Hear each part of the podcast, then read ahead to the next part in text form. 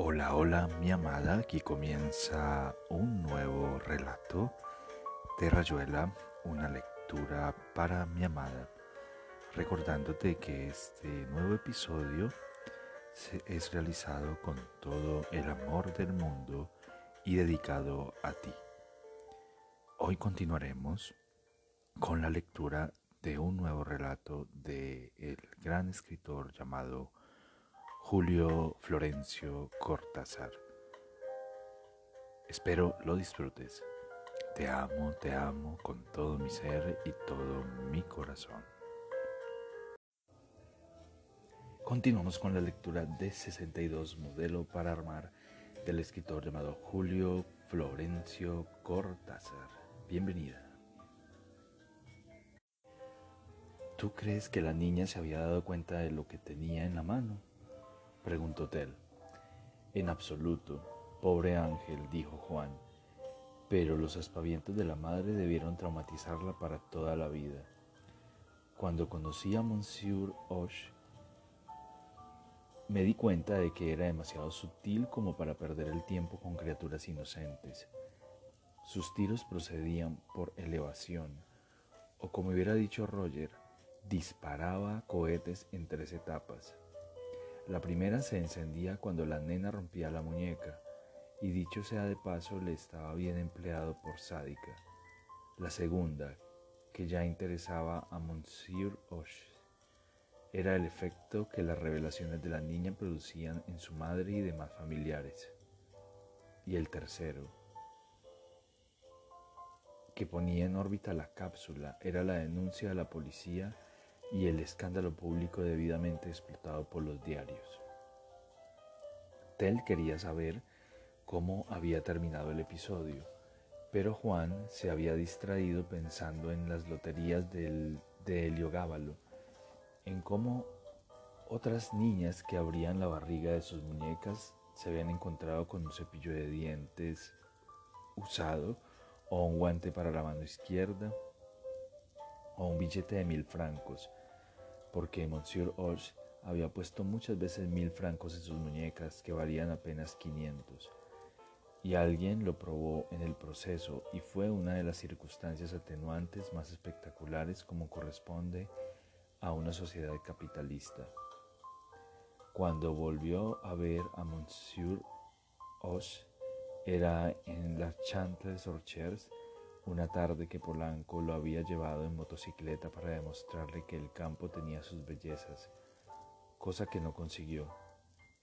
Hablaron del asunto y Monsieur, Monsieur Hoche contó que lo habían multado moderadamente y que las pocas semanas de cárcel habían sido proficuas porque su compañero de celda era un periodista en Tierce y en la teoría topológica de los laberintos pero el mejor resultado del proceso, y en eso Juan y Polanco estuvieron entusiastamente de acuerdo, era que en toda Francia, país conocido por el respeto casi supersticioso que se tiene a los, los objetos más inservibles, montones de madres desmelenadas debían estar abriendo con tenazas y tijeras las panzas de las muñecas de sus niñas, a pesar de los estertores de horror de estas últimas y no por un comprensible prurito de moralidad cristiana, sino porque la historia de los billetes de mil francos había sido debidamente explotada por los diarios de la tarde que leían esas madres. A Monsieur Hoche se le enternecían los ojos al evocar los alaridos de centenares de niñas brutalmente privadas de sus muñecas, y la lotería de Heliogábalo cobraba de pronto para Juan un relieve que jamás había tenido en los tiempos en que hojeaba displicente la crónica de Helio Esparciano, o ahora, tanto después, las crónicas sobre la condesa, esa otra elegante mutiladora. Aún no había llegado el momento de que le hablaran de alguien que se le parecía, desnudo en una mesa de operaciones, abierto como Evelyn Rapayet había abierto su muñeca en la esquina del impasse de, del astrolab. Ay, ese instante en que se empieza a bajar la escalera de una estación del metro en París y al mismo tiempo la mirada abarca todavía la calle con sus figuras y el sol y los árboles y se tiene la sensación de que los ojos van cambiando de lugar a medida que se baja, que en un momento dado se mira desde la cintura y luego desde los muslos y casi enseguida desde las rodillas, hasta que se termina como viendo por los zapatos. Hay un último segundo en que se está exactamente al nivel de la acera y los zapatos de los transeúntes, como si todos los zapatos estuvieran mirando entre ellos y el techo de mayólica de la galería se vuelve un plano de transición entre la calle vista al ras de los zapatos y su anverso nocturno que bruscamente se traga la mirada para sumirla en una oscuridad caliente de aire viejo.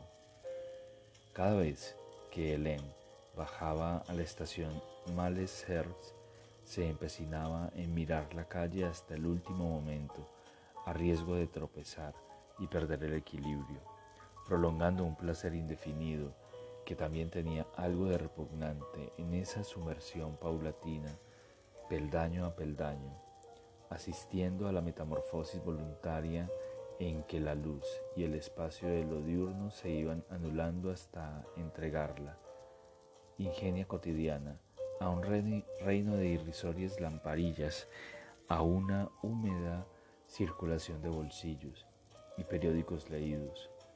Una vez más calzaba ahora en la rutina de bajar al metro Malesherbes, pero esa tarde no lo hacía para ganar tiempo, había salido de la clínica sin decidir a dónde iría, sin pensar en otra cosa que en alejarse y estar sola. En la calle había un último sol que la lastimó. La luz de junio invitándola como otras veces a tomar un autobús o a caminar largamente hasta el barrio latino. Una colega la había acompañado hasta la primera esquina, charlando de algo que Helen olvidó apenas la muchacha se hubo despedido. En el aire había quedado por un momento el hasta luego, convencional de siempre, el saludo que a su vez encerraba una promesa y que la costumbre convertía en dos palabras huecas. Un signo que podía reemplazarse por un movimiento de la mano o una sonrisa. Solo que ahora esas dos palabras ya lo devolvían a otra despedida a las últimas palabras de alguien que ya no la repetiría para nadie.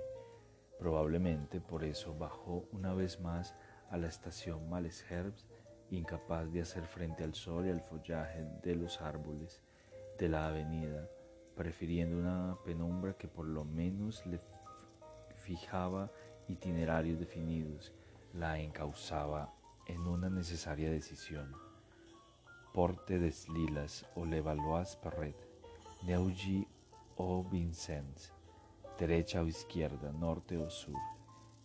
Y ya dentro de esa primera decisión general la obligaba a elegir la estación donde bajaría y una vez en la estación la forzaba a escoger la escalera de salida que mejor le conviniera, del lado de los números pares e impares. Las ceremonias se iban cumpliendo como si alguien la llevara del brazo, sosteniéndola levemente y mostrándole el camino. Bajo las escaleras se orientó hacia la dirección favorable, tendió su ticket a la empleada del andén, avanzó hasta el lugar donde se detendría el vagón de primera. Vagamente pensaba en la ciudad, donde caminar tenía siempre algo de pasivo por inevitable y decidido por fatal si se podía caer en ese término lujoso. Lo que pudiera ocurrir, ocurrirle en la ciudad nunca la había preocupado tanto como el sentimiento de cumplir itinerarios en los que su voluntad poco tenía que ver, como si la topografía de la ciudad, el dédalo de calles cubiertas, de hoteles y tranvías, se resolvieran siempre en un solo inevitable derrotero pasivo. Pero ahora, ese París subterráneo que durante algunos minutos la llevaría también a través de un sistema ineludible de pasajes y de vías. La aliviaba extrañamente de su libertad, le permitía quedarse como en ella misma, distraída y a la vez concentrada en esas últimas horas de la clínica, en lo que había sucedido en esas últimas horas. Es casi como estar en la ciudad, pensó mirando el telón gris de cables y cemento que vibraba y ondulaba junto a la ventanilla. Solo de algo estaba segura ahora, y era que no volvería enseguida a su casa, que lo único razonable era quedarse hasta tarde en el barrio latino leyendo cualquier cosa en un café, poniendo distancias y compresas, los primeros algodones absorbentes, como el metro era ya un primer algodón entre la clínica y el calle, y después el calle, el café. Sería el vendaje que aislaría la piel de los roces demasiado ásperos del recuerdo. Un sistema consecutivo de paragolpes y aisladores que la inteligencia establecería como siempre entre esa tarde y la mañana siguiente, entre lo que fuera quedando de esa tarde en la mañana siguiente y los días sucesivos, hasta el olvido. ¿Por qué me olvidaré? Me dije irónicamente, y en el fondo eso será lo peor, volver a andar bajo los árboles como si no hubiera pasado nada, absuelta por el olvido de vuelta a la aptitud de la eficacia. Mi paredro no hubiera la conciencia del olvido inevitable, del consuelo protector garantido con doble superficie absorbente era el peor de los consuelos, puesto que nacía de mí misma. Yo, que en ese momento hubiera querido poder guardar para siempre cada prueba del absurdo y del escándalo, negarle a la vida sus algodones y sus compresas, aceptar sin retaseos que todo se me hundía bajo los pies mientras seguía pisando firmemente en un suelo de cemento municipal. Pobre muchacha, pensé compadecida, qué alta idea equivocada tienes en el fondo de ti misma como eres idéntica a cualquier otra mujer, son las sin las ventajas, Helen, sin las ventajas. Porque el orgullo me perdería, un orgullo sin vanidad, una dureza de estatua condenada al mismo tiempo a moverse y a comer y a menstruar. Autobiografía. Ah, no, y en el metro a esa hora, vamos. Café, café, enseguida. La primera sorpresa, hermanita, urgentemente. Pobre Austin. No había terminado de examinar el retrato, no se había repuesto todavía de la emoción que debía producirle estar en el Cortaul Institute mirando atentamente el tallo Dermodactylus tuberosis, en compañía involuntaria de varios otros neuróticos anónimos, que llegaban a cada uno por su cuenta pero en cantidades apreciables. Y ahí mismo se le acerca Marras para preguntarle la hora y, con ese pretexto más bien usado, entablar una conversación que habría de unirlo para siempre o con poco menos a los otros tártaros.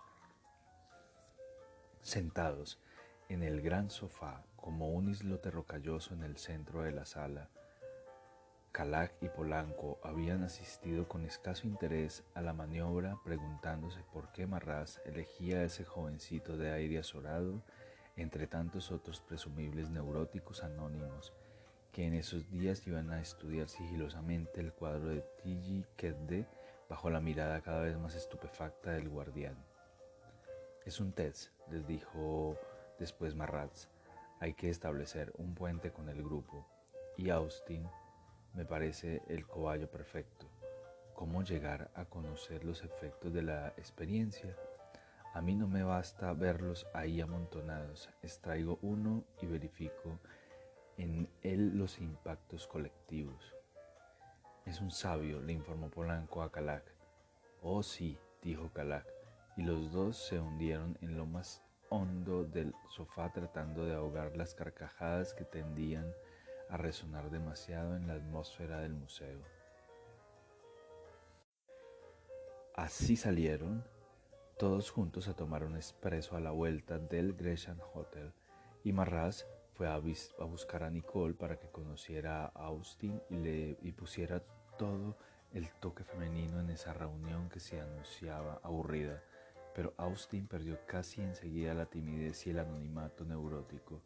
Nos habló de la música para la UD y, la, y especialmente de Valderrábano y de otros españoles bastante misteriosos. Tuvimos que reconocer que Marras no se había equivocado al extraer a Austin de la masa de sus sujetos, aunque todavía no estaban claras sus razones aparte de la práctica del inglés que todos nosotros necesitábamos mucho.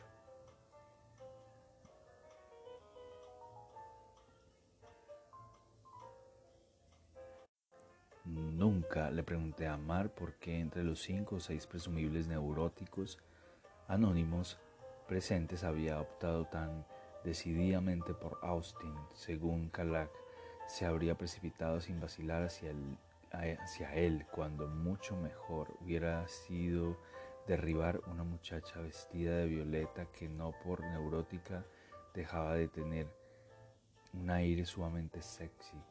Mar parecía creer no solo lógico, sino necesario que Austin se incorporara a nuestro grupo y que él diera las lecciones de francés que Austin pidió casi enseguida, afirmando que las pagaría porque su madre tenía dinero para esos perfeccionamientos.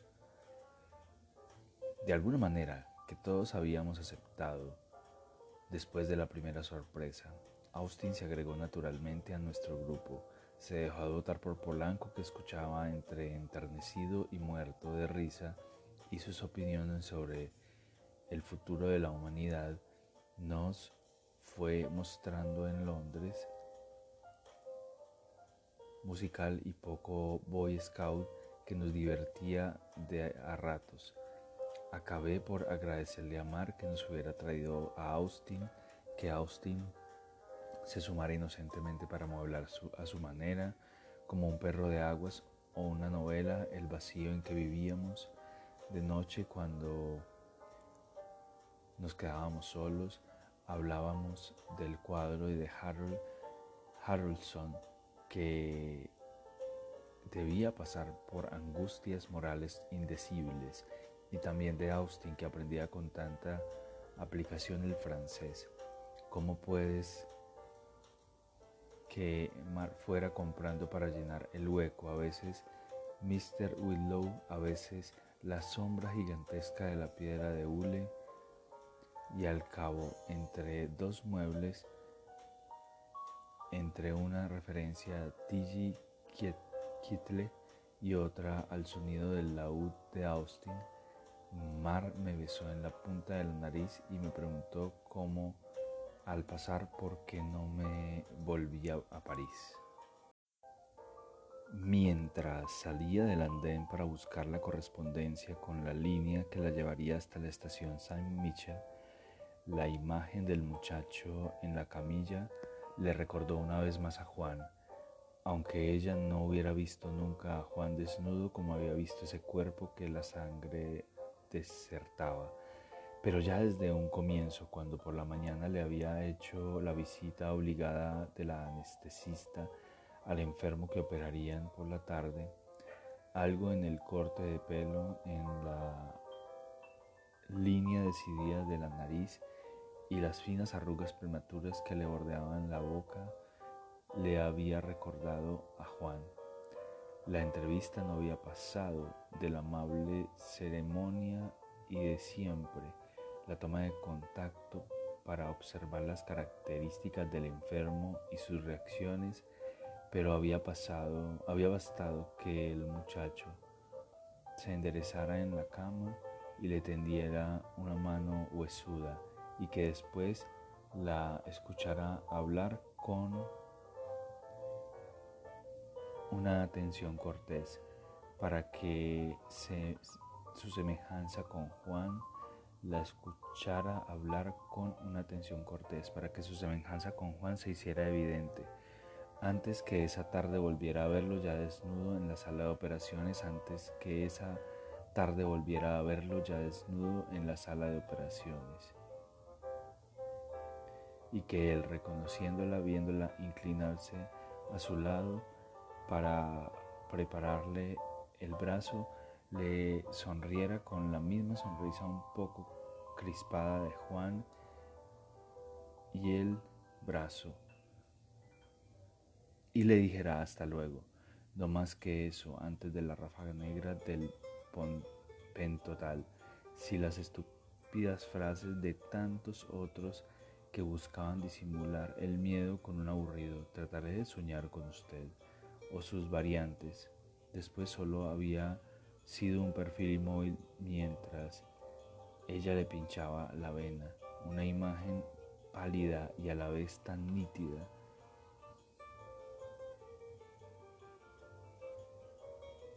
Que hubiera podido superponerla a cualquiera de los anuncios que cubrían las paredes del andén, seguir viéndola con los ojos abiertos, aunque también podía cerrarlos como ahora, que había llegado al límite del andén donde empezaba la escalerilla que se perdía en el túnel y mirarla en ese otro túnel vertiginoso de los párpados donde se amontonaban las lágrimas, lavando inútilmente el perfil inmóvil y, des, obstinado. Te olvidaré, le dije, te olvidaré muy pronto. Es necesario, sabes, yo también le diré hasta luego como tú, y los dos hablaremos mentido, pobrecito, pero quédate ahora, tenemos todo el tiempo necesario. Esto también a veces es la ciudad.